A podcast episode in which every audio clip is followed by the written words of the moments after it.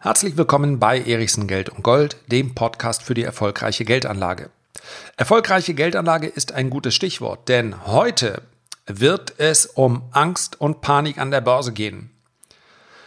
Und believe it or not, du bist das größte Hindernis einer erfolgreichen Geldanlage. Und ich sag's mal gleich, um dich nicht zu verschrecken. Keine Sorge. Es geht hier nicht um ein mentales Setup. Es geht hier auch nicht um irgendwelche esoterischen Hinweise. Es geht auch nicht darum, dass ich dir geheime Tricks der Börse verrate. Es geht um eine einzige Sache. Wenn du die in den Griff bekommst, dann, dann steht dem Erfolg nichts im Weg. Wenn du sie nicht in den Griff bekommst, dann zahlst du ein, wirst aber zumindest eine geringere Rendite als andere einfahren. Dann kannst du dir im Übrigen auch alle Strategiebücher schenken. Also, mal reinhören, sollte sich lohnen. Heute geht es also um Angst und Panik an der Börse. Aber nicht nur. Es geht allgemein um Emotionen. Amerikanische Anleger werden beinahe bombardiert mit dem sogenannten Fear and Greed Index. Das ist ein Index, der ja, den kannst du auf der Seite von Money CNN dir ansehen. Der wird ja, in jeder zweiten Sendung zitiert. Man sieht dann, wie auf so einem Tacho ganz rechts ist alles dunkelgrün. Das heißt also, die Gier der Marktteilnehmer ist besonders hoch. Ganz links, ja, da wird es rot, da ist die Angst besonders groß. Und das gilt natürlich gewissermaßen als ein Warnzeichen. Also wenn die Gier besonders groß ist, dann steigt die Wahrscheinlichkeit, dass der Aktienmarkt fällt. Ist, der, ist die Angst besonders groß, dann sind wir vielleicht nahe eines Tiefs. Das Problem bei diesen Indikatoren ist, sie funktionieren sehr, sehr ungenau. Das heißt also, der Markt kann unheimlich lange gierig bleiben und er kann auch unheimlich lange ängstlich bleiben. Tatsächlich sind aber Emotionen nichts, was man einfach so abtun sollte, von dem man sagt, naja, die hat man halt. Das ist im Übrigen gar keine so unwichtige Erkenntnis. Die hat man halt. Da liegt nämlich schon die Erkenntnis in diesem Satz, dass man sich dagegen nicht wehren kann. Und das Verrückte ist, wir haben alle völlig unterschiedliche Emotionen. Denn natürlich ändert sich unsere Emotion mit den Faktoren rund um die Börse. Das klingt, klingt jetzt ganz kompliziert. Ich mache ein ganz einfaches Beispiel. Wir nehmen mal an, du verfügst über ein Vermögen von 100.000 Euro. So, jetzt guckst du dir den Aktienmarkt an. Du wirst zum ersten Mal aktiv und du kaufst dir eine Apple-Aktie. Und du kaufst Apple-Aktien im Gegenwert von, na sagen wir mal 300 Euro. Ja, da sind wir gerade mal bei einer Aktie im Moment. Schwamm drüber, kostet ein bisschen weniger. Du investierst in eine Apple-Aktie. Angesichts deines Vermögens von 100.000 Euro, was wird das mit dir machen, wenn Apple jetzt um 10% steigt oder fällt?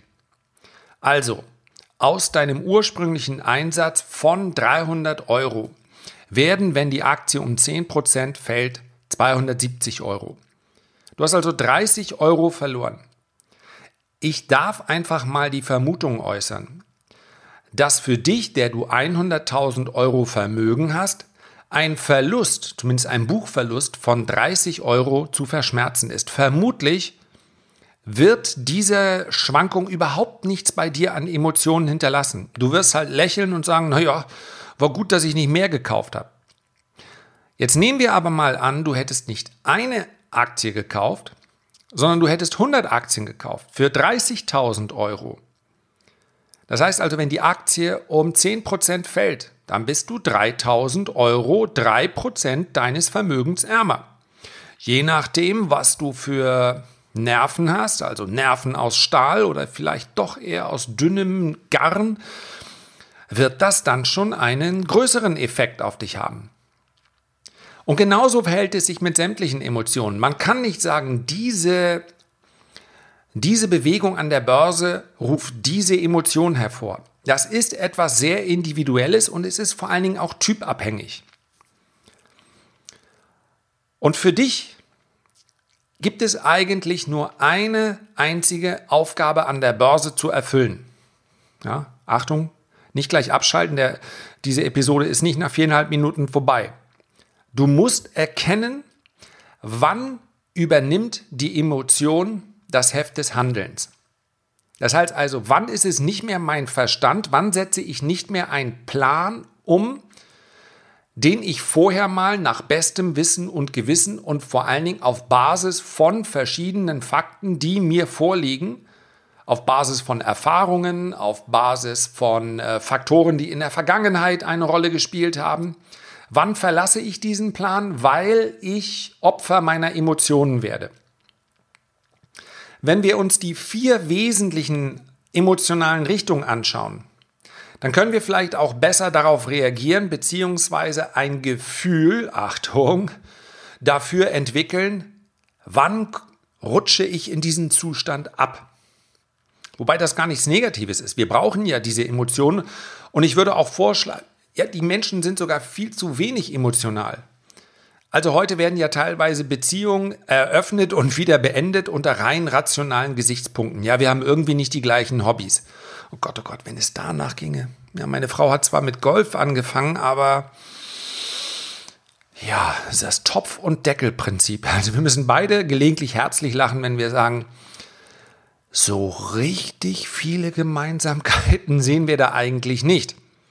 Ja, wenn wir Leute sehen, die im Partnerlook gehen, dann zucken wir beide zusammen und wechseln die Straßenseite, weil ja, weil für uns das halt völlig in Ordnung ist, dass wir zwei sehr, sehr unterschiedliche Menschen mit sehr, sehr unterschiedlichen Interessen haben, aber natürlich auch mit Gemeinsamkeiten wie der Familie, den Stellenwert der Familie, was wir gerne, wir reisen gerne zusammen. Also es gibt so ein paar Punkte, ja, und unter anderem sind eben auch gegenseitige Gefühle der positiven Art im Spiel. Also all das passt. Aber das hat weniger einen rationalen Hintergrund. Ich bin mit meiner Frau nicht zusammen, weil es mir irgendwie praktisch erscheint. Im Gegenteil, gelegentlich fallen mir Situationen ein, wo es unpraktisch ist. Aber die Vorteile überwiegen natürlich die Nachteile, emotionale Vorteile, die ich habe. Also, Rationalität bestimmt zumindest scheinbar in vielen Bereichen unser Handeln. Und das ist gerade, wenn wir über die Börse sprechen, auch durchaus sinnvoll. Wir müssen also erkennen, wann verlassen wir den Pfad der Rationalität, wann wird es emotional. Blicken wir auf die vier Richtungen der Emotionalität. Erstens, ganz gefährlich, Angst oder Panik. Zweitens, Gier. Drittens, Hoffnung. Viertens, bereuen. Man könnte auch sagen, hinterherheulen oder nachweinen. Diese vier Emotionen haben beinahe gleichgewichtet einen negativen Einfluss auf unsere Anlageentscheidungen. Egal, ob wir jetzt von langfristigen Investitionen sprechen oder ob wir von einem sehr kurzfristigen Ansatz, also sogar vielleicht von dem Trading sprechen. Also jemand, der, der Lust hat, mehrfach am Tag an der Börse aktiv zu werden. Ich habe 15 Jahre lang habe ich nichts anderes gemacht. Und natürlich kenne ich diese Emotionen. Das Problem ist, derjenige, der sehr aktiv ist an der Börse, der erkennt, das, wobei, oh, das ist Ansichtssache, ob man das als problematisch oder als Vorteil ansieht, der erkennt natürlich sehr viel schneller, wenn er daneben liegt.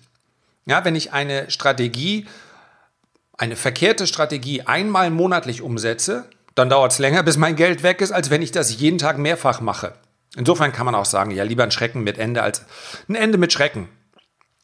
Besser ist es natürlich von vornherein zu erkennen, ich darf das so nicht machen. Hier geht es nicht darum, dass mein, mein äh, Kopf arbeitet, sondern hier arbeitet mein Bauch. Ich will gar nicht mal sagen mein Herz, ja, mein Bauch. Angst und Panik sind bei vielen Privatanlegern genau der Grund, warum sie es nicht schaffen, sich antizyklisch zu verhalten. Was ist damit gemeint? Regelmäßige Sparpläne sind schon mal ein großer Schritt ja, damit ist man nicht antizyklisch, denn man kauft ja ununterbrochen. Warum ist das denn so sinnvoll? Weil man all diejenigen schlägt, die sich zyklisch verhandeln, verhalten. Entschuldigung. Das heißt also ganz viele Anleger. Du wirst es in den nächsten Monaten wahrscheinlich sehen. Ich kann mir durchaus vorstellen, dass die Börse noch sehr positiv tendiert.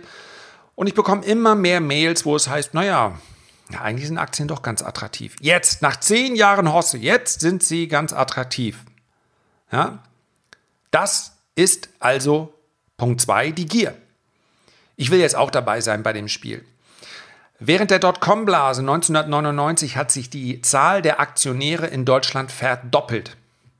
Jahrelang ein Aufwärtstrend. Und dann, als es immer schneller ging, Aktien immer schneller stiegen, dann wollen sie alle dabei sein. Die sogenannte Milchmädchen- oder Hausfrauenhosse, womit man einfach nur meint, Menschen, die normalerweise überhaupt nichts mit der Börse am Hut haben, vielleicht sogar sagen, lasst mich bloß in Ruhe mit diesem spekulativen Zeug. Mit einmal werden sie gierig, dann wollen sie auch dabei sein. Diese Gier ist logischerweise schädlich, weil diese Gier dazu führt, dass man genau im verkehrten Moment einsteigt.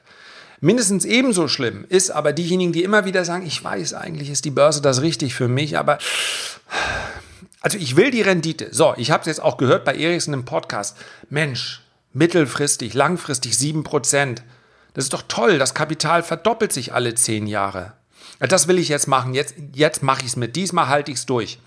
So, und dann fällt die Börse für zwei Monate, für drei Monate. Na klar, Murphy's Law. Und dann, ja, ach nee, diesmal kommt es anders. Ich wusste es, ich wusste, ich soll mich aus, davon fernhalten. Meine Olle hat es auch, Entschuldigung, meine Lebensabschnittsgefährtin hat es auch gesagt.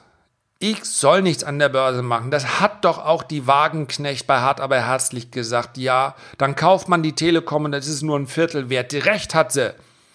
Scheiß Börse. So, und was macht man dann? Die Börse fällt, die Angst steigt, steigt, steigt. Ja, und das kommt so sicher wie das Arm in der Kirche genau dann, ja, wenn man, wenn man eigentlich nicht mehr kann, dann gibt es nochmal den Nackenschlag, dann fällt die Börse noch mehr und dann habe ich auch keine Lust mehr. Und dann verkauft man. Raus, raus aus der Börse. Alles nur Lug und Trug, nur was für die Schönen und Reichen. Ja, seht euch mal in Frankfurt um. Ja, schön, naja, reich vielleicht. Ist egal, anderes Thema. Also, Angst, Panik und Gier sind genauso schlimm alles den gleichen Effekt. Ich bin immer zur verkehrten Zeit rein oder raus. Ich springe immer von einem Fuß auf den anderen und stehe letztendlich immer auf dem verkehrten. Das gilt im kleinen wie im großen Zeitrahmen. Dritter Punkt, Hoffnung. Ganz klassische Strategie. Warum haben so viele Privatanleger so viele Depotleichen? Ich wette, wenn diesen Podcast jetzt gerade 2000 Menschen anhören, dann haben davon, wenn wir uns die Aktionärsquote in Deutschland ansehen, ja nicht mal 10% ein Depot. Aber da ich davon ausgehe, dass wer sich diesen Podcast anhört, gewissermaßen mit der Geldanlage zumindest etwas anfangen kann, sagen wir einfach mal, ein Drittel hat ein Depot. Und wer ein Depot hat und das Ganze schon länger als fünf Jahre, ich hoffe, da bleiben immer noch viele übrig in der Schnittmenge. So, jetzt mal Hand hoch oder den Blick, den Blick verschämt nach unten ähm, äh, richten. Wer hat alles eine Depotleiche drin? Mit Depotleiche meine ich eine Aktie, die man irgend, da hat man irgendwie den Ausstieg verpasst, oder? Man wusste schon, ähm, also, ja, die fällt nur. Die fällt und, ja, jetzt, nee, mh, hm, ah, wenn sie jetzt steigt, dann verkaufe ich auch wieder. Ja, dann gehe ich auch wieder raus. Und das Ironische ist, meistens kommt dann noch einmal diese Gegenbewegung und dann sagt sie, ja, okay, jetzt ist sie im Prinzip wieder im Steigen begriffen, also jetzt muss ich auch nicht aussteigen. Und dann fällt sie und dann kommt sie unter den Punkt und dann, ja, wenn man dann so ein richtiger Masochist ist, so ein Börsenmasochist, dann sagt man, ja, na, einmal steigt sie noch. Dann gehe ich aber wirklich raus. Ach, vergiss es. Du, du steigst da ja eh nicht aus. Und so entsteht dann eine Depotleiche. Und ich habe übrigens auch gerade sowohl meine Hand gehoben und ich habe auch noch verschämt nach unten geguckt, weil es bei mir jetzt mehr als zwei Depotleichen waren im Laufe der Jahre. Aber es sind in den letzten Jahren keine mehr dazugekommen. Ja, aber aus der Anfangszeit, gelegentlich bekommt man auch noch so einen Kontozug. Ich erinnere an eine Aktie wie Eurogas. Wie lange gibt es die nicht mehr? Hm, mal locker 15 Jahre. Ja, was soll's? Eurogas oder Highspeed Net Solutions. Ja, das sind so, allein schon der Name klingt wie ein Börsenspiel. Aber ja, das sind so meine Depotleichen gewesen. Und insofern reihe ich mich hier gerne als Schuldiger mit ein. Aber sowas passiert, weil man die Hoffnung verwechselt hat mit einer Strategie. Der Plan muss vorher stehen. Ja? Und wenn es immer heißt, Börsianer sind eiskalt, dann sollte das in dem Fall stimmen. Der Plan steht da. Und wenn der Plan sagt, da muss ich verkaufen, dann darf nicht die Hoffnung übernehmen und sagen, na einmal geht's noch. Darf einfach nicht. Und wer sagt, hm, wieso Plan zum Ausstieg?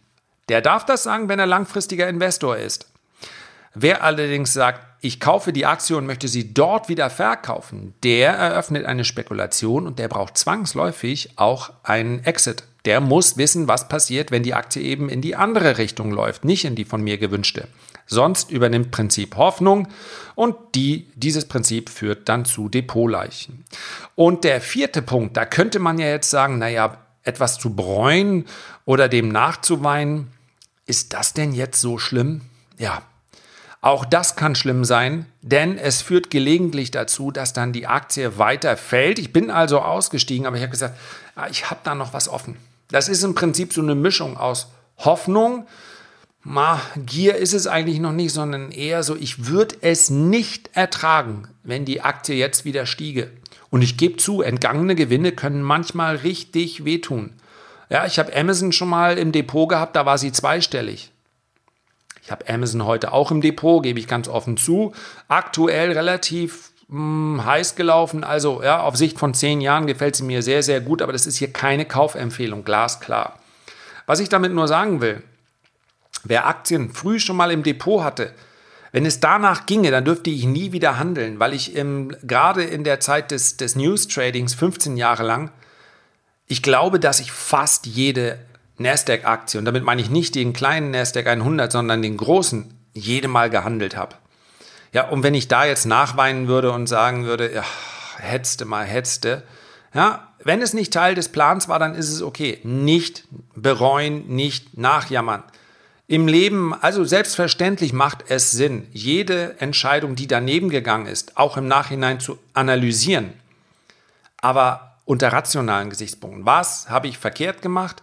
Und dann, ganz, ganz wichtig, es ist keine emotionale Herangehensweise, sondern eine rationale, zu wissen, dass ich an der Börse nicht immer richtig liegen kann, weder als Investor noch als Trader. Misserfolg ist Teil des Geschäfts. Ich kann dir locker zehn Werte nennen, aus denen Warren Buffett ohne Gewinn ausgestiegen ist. Wenn du willst, dann google einfach mal ein recht prominentes Beispiel, da hat er nämlich ein paar Milliarden liegen lassen. Warren Buffett, Berkshire Hathaway, Tesco. Reicht wahrscheinlich auch Buffett, Tesco. Ja, britische Einzelhandelskette. Das hat nicht funktioniert.